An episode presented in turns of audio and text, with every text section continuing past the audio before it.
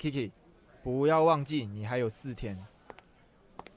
你先回家洗个澡，吃个早餐，醒脑一下吧。看你这装逼状态，肯定还是想不到什么 idea 的。记得不要把自己逼得太紧，适当的放松一下，去走走看看，聊聊，可能会有收获哦。加油！哇，怎么从 Sandra 的口中说出来的话都是那么有智慧又有内涵呢？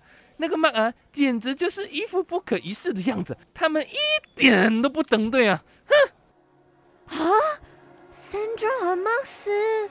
嗯，坊间流传他们中学就是同校，还是校花校草兼模范生啦。后来呢，Sandra 就去英国读书，Mark 也是跟着去了，只是不懂为什么读了两年就回来马来西亚。But 我听 Lauren 说，Sandra 其实那么爽快答应大老板加入我们公司，很大的原因是因为 Mark 啊。你觉得办公室恋情到底 work 不 work 嘞？如果你正在谈着办公室恋情的，我也想知道好处会不会比较多，还是坏处更多呢？人生自古多难题，Kiki 有事要问您。哈，今天又演哪出哦？快上阿 K Chinese Me 留言啦。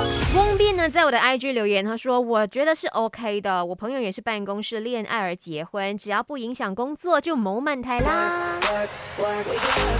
我自己想一想，我身边其实也蛮多对情侣呢，他们是办公室恋情。然后我们的这个 Mind 的幕后同事，我们的专业 Videographer，对我们的这个 Alex，他也是对。办公室恋情也是跟姐妹台的同事在一起这样子，然后很甜蜜嘞。然后我就想，我的好朋友也是哎，那时候他嗯分手了一段时间，然后过后就跟我们说谈恋爱了，也是自己的公司，可能不同楼层吧。我印象中好像是因为 team building 而认识的。嗯，我我我突然间又有一个八卦事情想要问呢。如果说办公室恋情是产生在上司跟下属的话，会不会有太多？嗯，缺点呢？因为上司下属感觉就其他同事会有其他的一些呃谣言呐，或者讲一些闲话啦，然后没有办法太过的公正，会吗？办公室恋情感觉好像缺点蛮多的哎，好处应该就是靠近哦，方便哦，可以一直见到面哦，我目前所想到的而已。